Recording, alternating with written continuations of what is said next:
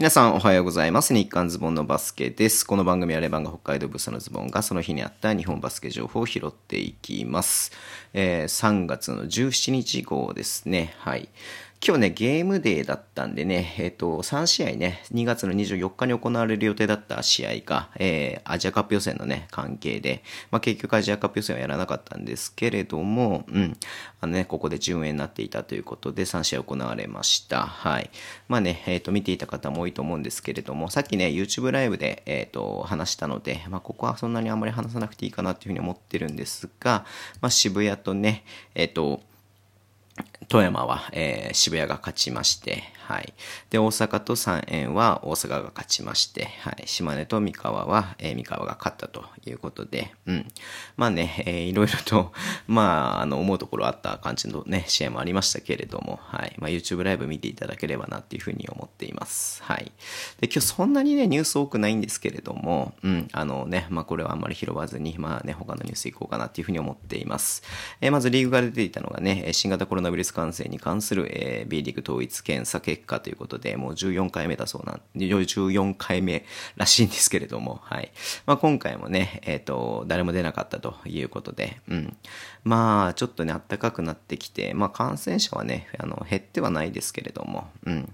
まあ、どうなんでしょうか。まあ、まあ、ひとまずね、これで安心して週末の試合に臨めるなっていうことが、まあ、一番ね、良かったなというふうに思うんですけれども、まあ、出てもね、まあ、仕方ないかなというふうには思ってはいるいるんですけれどもね、うん。まあ、ひとまず、えー誰も出てないということで、まあね、どの試合も、えーこの先何もなければね、問題なく行われるということで、ちょっと安心しています。はい。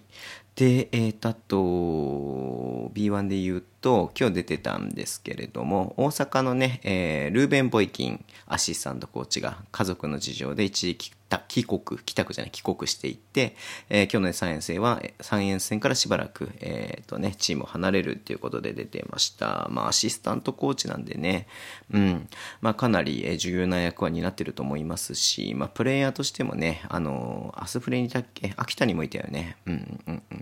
まあ、なんでね、あの、本当に外国籍の選手とかからも慕われてると思いますし、はい。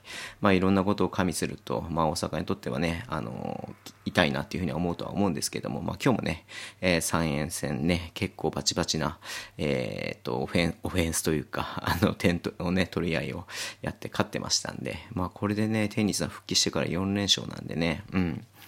いや、まあ、ただこういうね、事情もあったのかなっていうふうに思いますんで、まあ、今後とこれがね、ボイキンがいないことがどれだけ影響するかなっていうふうにはね、思いますけれども、はい。ひとまずニュースとして扱っておこうかなというふうに思いました。はい。で、えー B2 で言いますと、これ知らなかったというかさ、まあ見落としてたんですけど、僕がね。うん。あの、茨城ロボッツがね、もうプレイオフ進出までのマジックが3らしいです。はい。知らなかった。はい。もうそんなにあれなんだねっていうふうに思うんだけれどもね。うん。なので、まあ、最短で21日の日曜日。だからね、マジックって、えっ、とね、自チームが勝って、えー下位のチームがね、負けると一気に2減りますから。はい。なんで、最短で、えー21日の日にね、えっ、と、まあ、勝つ。うん。もしくは、えーまあ、あの、2位のチームが負ける。うん。2, 2位じゃない。えっ、と、そのプレーオフの進出の可能性があるチームが、えー負ける。となると、えっ、と、ね、それで減ったりとかもするので、うん。21日にね、えっ、と、決まるということなん、みたいなんですけど、茨城さ、結構強いからさ、うん、なんかもうプレーオフって普通なのかなと思ったんだけれども、プレーオフなんか今まで出たことなかったんだよね。うん。